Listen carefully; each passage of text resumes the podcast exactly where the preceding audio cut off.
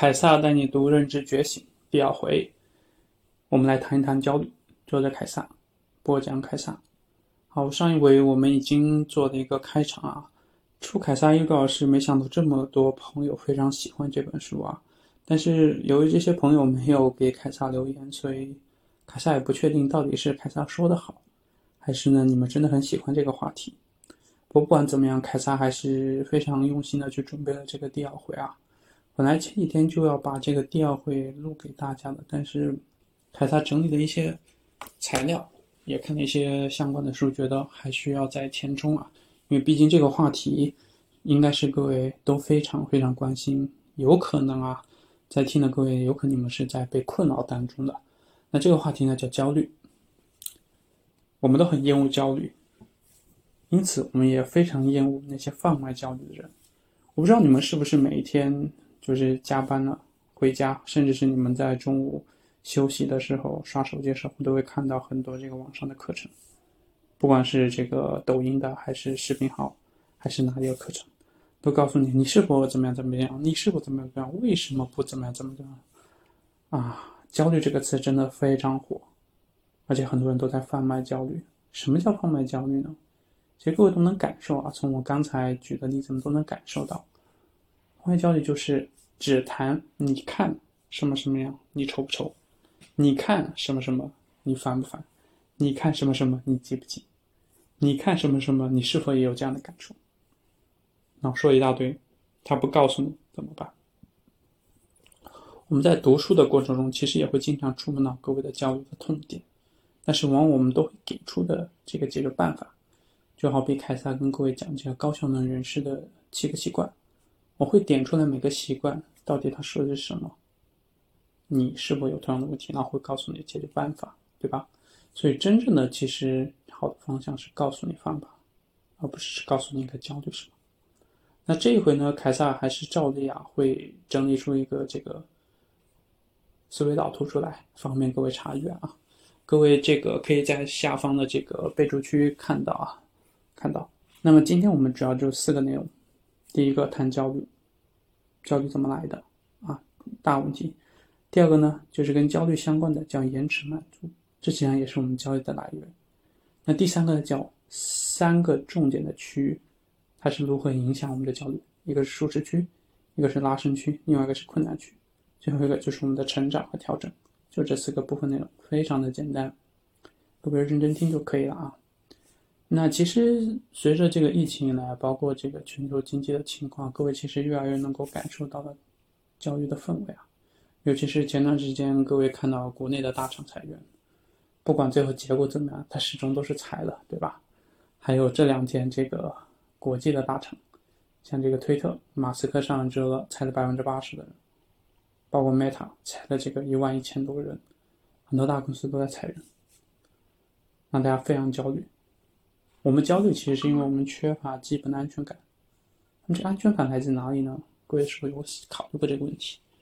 这个问题不是一个很大的问题，也不是一个泛泛而谈的问题，它就是一个每天关关乎我们柴米油盐的问题。焦虑到底是来源于什么？我们的能力不行，财富不足，权力不够，还是影响力微弱？到底是哪一个？那是不是我这四项我只要具备一项之后，我其实就不不会再焦虑了。比如说我有能力，那我就不用焦虑了。你会相信是金子总会发光，对吧？我有财富，那我也不用焦虑了。基本的温饱问题解决了，剩下就只是怎么去达到我所谓的小康的社会，对吧？有权利，我有一定的权利，那我就能够获得我要的财富，获得我要的名声等等，影响力。是不是有一项就不焦虑呢？其实是的。那么，其实一般的焦虑者来说，往往都是普通人，就是凯撒前面说的能力不行、财富不足、权力不够、影响力小，思想都不具备，把全部的身家都寄托于一份非常艰难的工作上，有的时候甚至有些人是寄托于一个人身上。那么，一旦这个人开了，或者这公司倒了，你是否就会陷入这种焦虑？正是因为想到了这些，所以很多人在睡不着觉，对吧？当我们通过财富能够产生一份类似于工作收入的时候，其实很多人实际上是不焦虑的，或者说你的能力特别强，有公司想挖你过去，就即便你被公司裁员，或你主动的申请离职，都不会焦虑，对吧？还有很多人有巨大的社会影响力，比如说明星，他即便没戏没戏可拍的，他照样可以直播带货，接点广告，甚至有人上上综艺。哪怕现在自媒体时代，他开个小红书，搞一个直播，他自己搞个直播，对吧？慢慢都会有流量，他也不会焦虑。所以为了缓解焦虑，其实很多人都会都在采取行动。就比如很多人会都会问凯撒，我该如何读书，如何学习，如何写作，对吧？看更多的书，实际上也是会有个误区啊，就是你可能会走到另一个误区，一味的求多求快，你可能最后啥都没记住。所以这是为什么很多人在问凯撒到底要怎么培养起看书这个习惯？要不要看书？包括写作，我都说，请想清楚你有没有这个习惯，以及你这个习惯背后最大的动机是什么。只有你在给自己焦虑按上一个明确的方向，你才不会被焦虑带走。否则，你越这样，你越没有进步。你每天逼自己要看几页书，每个月逼自己要看几本，每年逼自己要看多少？差多少？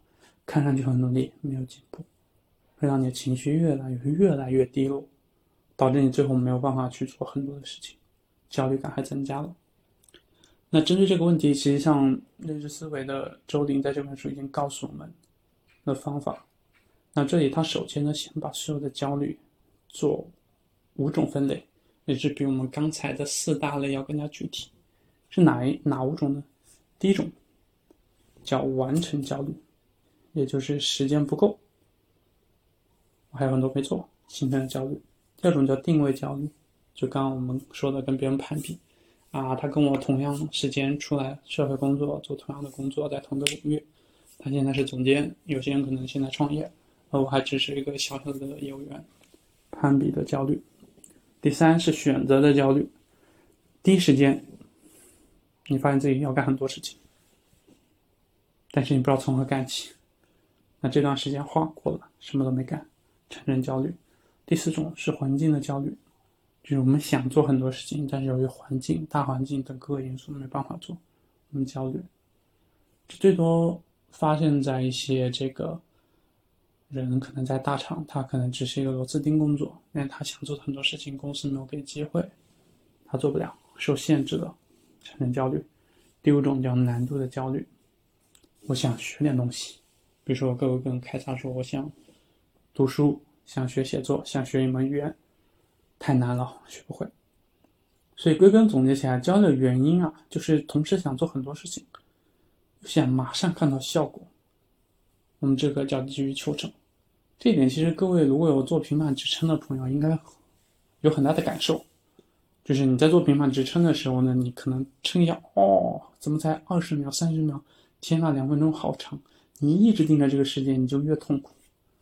你本来身体上你的肌肉，由于这个动作已经得到锻炼，已经很痛苦了，再加上你内心的情绪更加痛苦，导致到最后面，你一次平板支撑撑不了多久，撑死了可能两分四十九秒，对吧？就结束了。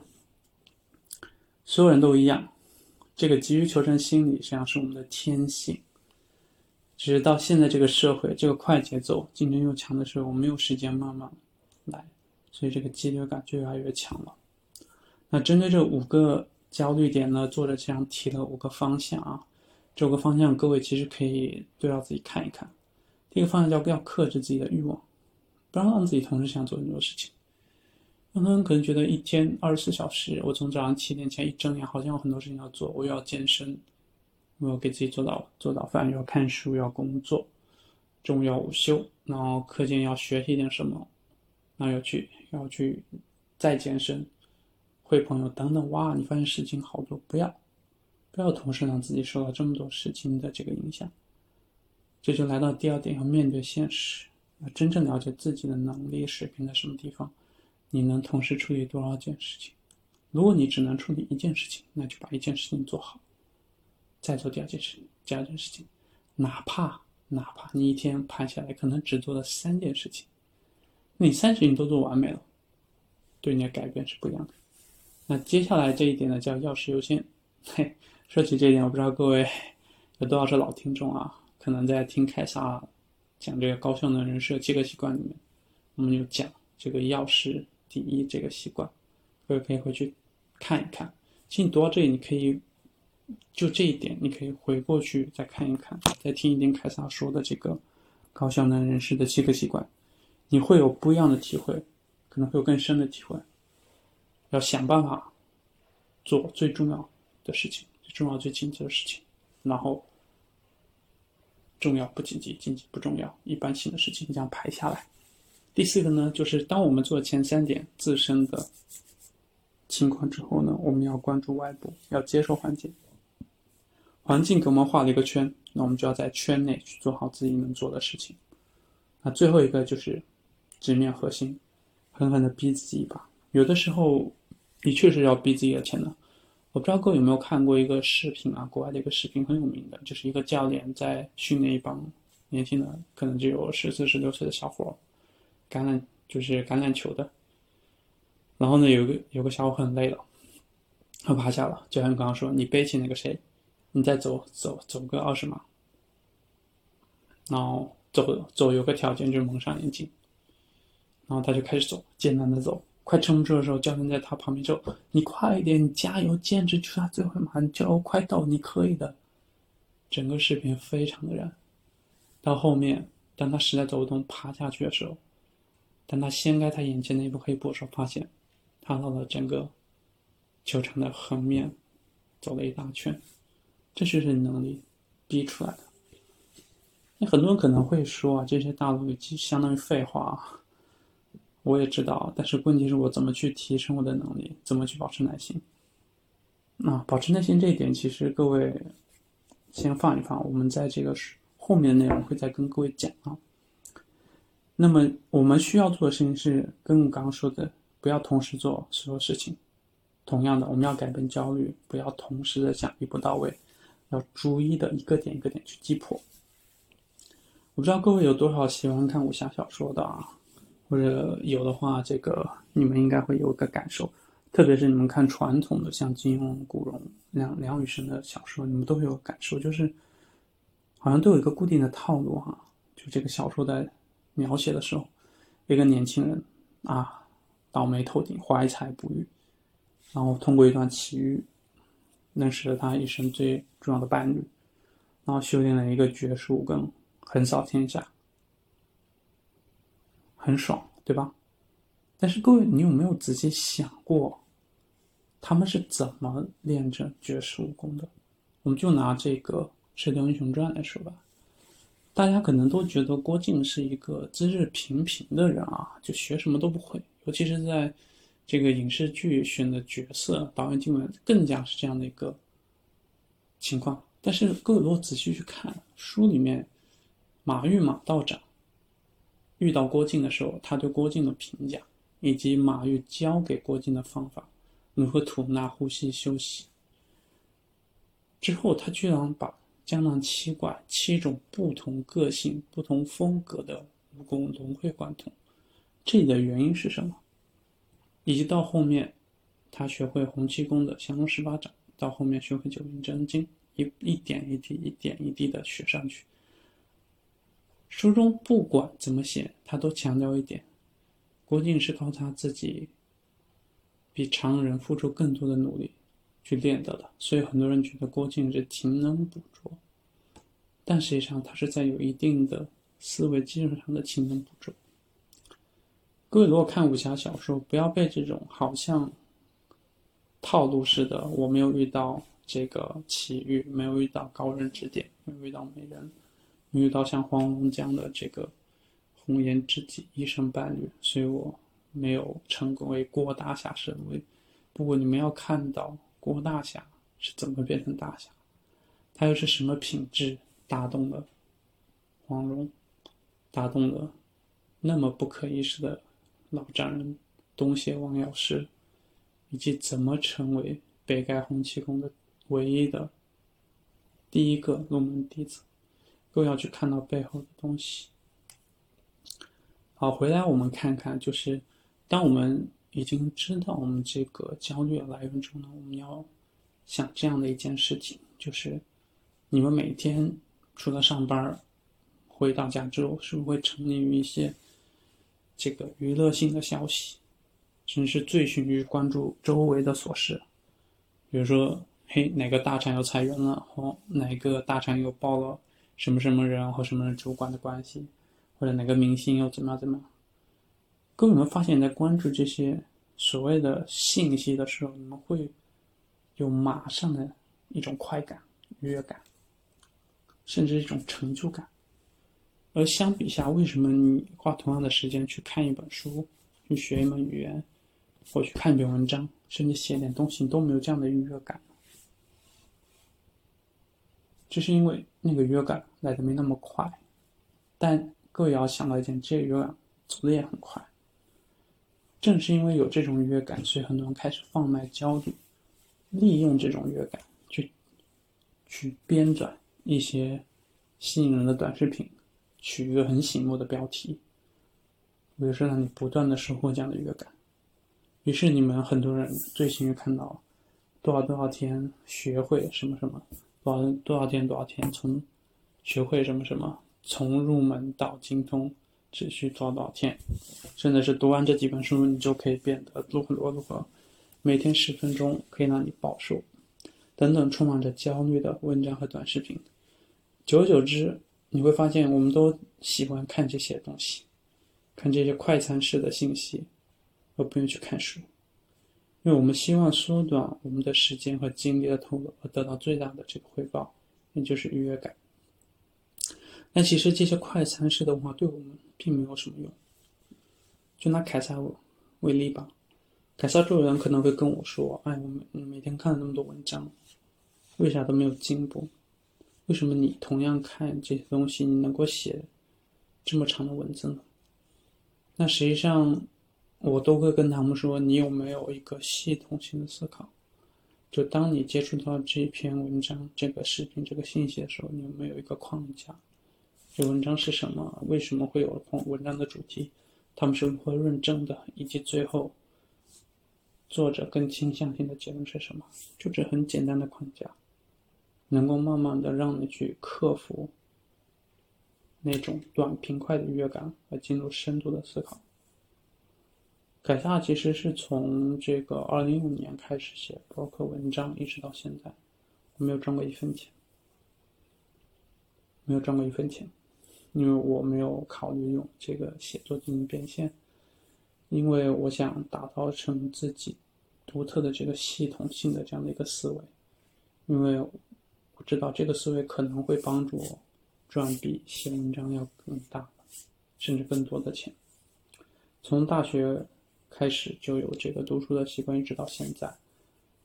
嗯，你会看到这个进步是非常慢的。就每一年，如果去去问自己，其实你不看不到进步的。那只有隔两年或者隔三年去看，哎，发现自己好像确实是有一些长进啊。举另外一个例子啊，比如说股票，或者说投资吧。在投资领域，其实有个非常经典的概念叫复利效应啊。个人的成长其实也跟这个有关系。就是一开始你可能感受不到自己的变化，就好比刚刚凯撒说的读书这件事情。那几年之后你会发现，哎，自己好像突然间到这样。那比如说有些人可能年薪最开始是十万，最后可能到二十万，六年时候可能到百万也也有可能。所以这个世界并不是线性的。那各位如果反过来想一想，同样的这六年时间，如果你自暴自弃或者得过且过、上班摸鱼等等。你最后可能到百万吗？你有可能还是只拿那最初的十万，对吧？所以不要着急，重要的是要让自己进入这个快速成长这个赛道。那这里实际上就是要到刚刚跟各位介绍的那四个区域：舒适区、拉伸区、困难区。舒适区是最核心的部分，然后边缘部分是拉伸区，最外围是困难区。大部分人其实上都停留在这个舒适区啊，不用让自己出来，然后发现焦虑了，就开始急于求成，然后开始变道，变到困难区，然后严重受挫，信心不足。所以没有信心，颓废下去。那正确做法应该是什么呢？应该是我们先要找到自己的拉伸区，找到拉伸区之后呢，把自己舒适区扩到拉伸区的区域，慢慢往困难区去靠近。好比各位读书啊，你可能每天，比如说一开始我就读两页，你就可以了，那我不读了。每天两页，第二天比前一天多一页，日积月累，你可以读的书就很多。比如说写作也是，每天你可能写一个这个几十个字，写一写今天可能看到的某一个有趣的现象，你的思考是什么，写下来。当你写写，你会去找一些。佐证说辞和观点，去支持你写作的这个东西，啊，慢慢的去提高，慢慢的去提高。没有人一下能够马上写出个几千个字的文章，那不可能的。另外一个例子就是跑步，啊，各位如果可能学生时代运动的多啊，工作之后可能运动少，你久久没跑步的时候，比如说让你跑个一公里，你都会觉得很吃力，或者让你跑个六十分钟，你可能都跑不下来，那可能。慢慢的去训练，加上科学的饮饮食去配合，你自然而然可能就可以轻松的跑五公里、十公里，甚至是半马、全马等等。因此，我们每个人都有一个成长的这个区域是属于我们自己的。最外面的是学习的量，而内核是自己思考量。那么行动的量。是拉近内核、外核、中间的这个区域。你如何让自己内心最核心的思考量能跟上外部的学习量？靠的就是你的行动。你每天一点一点的扩大，才能够最终达成你这样的一个成长。所以，成长都是曲线上升的，所以一定会有瓶颈期。然后过了瓶颈期，一定会有一个。这个指数型上升这样的一个阶段，所以它不是一蹴而就的，不是线性的。因此，我们需要先明白这一点，这也是这本书想告诉我们的非常核心的这样的一个内容在里面。很多人可能用了这个十多年，才搞清楚什么叫周期，就投资领域的周期，对吧？那很多人可能二十年、三十年才知道什么叫周期，不影响你最后能在这个投资领域尝到甜头，那就是成功了。不管你经历了多久。那么，怎么能拥有耐心呢？这其实就引引入到这个问题了。耐心，首先第一点呢，我们要面对自己的这个天性，要接纳自己的不足，接纳自己人性格当中的缺陷。把自己就想象成一个平平凡的人，嗯，不要觉得自己好像非常厉害，只是这个生不逢时，不要这种观点啊。这种观点可以稍微放一放，哪怕你真的是这么厉害的人，那你也是需要趟过去，你不可能一下变成那样的人。那么其次就是面对这个诱惑，就我们在决心做一件事情、想改变的时候，一定会遇到很多的诱惑。那怎么办呢？我们要有一个心理预期。要明白，我们可能会延迟我们这个得到的满足，这就实际上需要不断的跟自己对话，要让自己这个认识自己的这个现状，认识自己的目标和自己现状的距离，啊，坚持的去努力下去，从中要给自己加油，特别是遇到瓶颈期的时候，真的自我给自我鼓励真的太重要了。这跟 IQ 精神没有关，没有关，因为只有这样，我们才能慢慢的。感受到奋斗对我们的价值。那面对困难，实际上我们刚说了那么多，最核心其实还是需要改变自己的视角，要这个行动，要行动。比如，我们只有在不断这个过程中，才能够看到自己到底怎么样，才能克服这种焦虑。然后在这个阶段能够找到自己的意义，因此很多人会说，这个适当的压力啊，对自己是有好处的，甚至有老话说“压力像弹簧，你弱它就强”，道理就在这里。我们要多想一想，万一几年之后公司没了，你能做些什么？你是不是可以做一二三四五，按照我们刚刚前面说的这个办法和路径去做，去每一天的去鞭策自己去修养，你是不是就可以慢慢的做到这样的一个程度？当你想到这时候，你是不是就稍微的有点动力，不那么焦虑呢？那么这个实际上就是我们克服这个焦虑的第一步，先把心态、先把视角先摆正。那第二步呢，我们要讲能够影响我们，或者说是双刃剑存在的，它既能够帮我们成功，也可能让我们永远失败下去的一个重要因素，叫潜意识。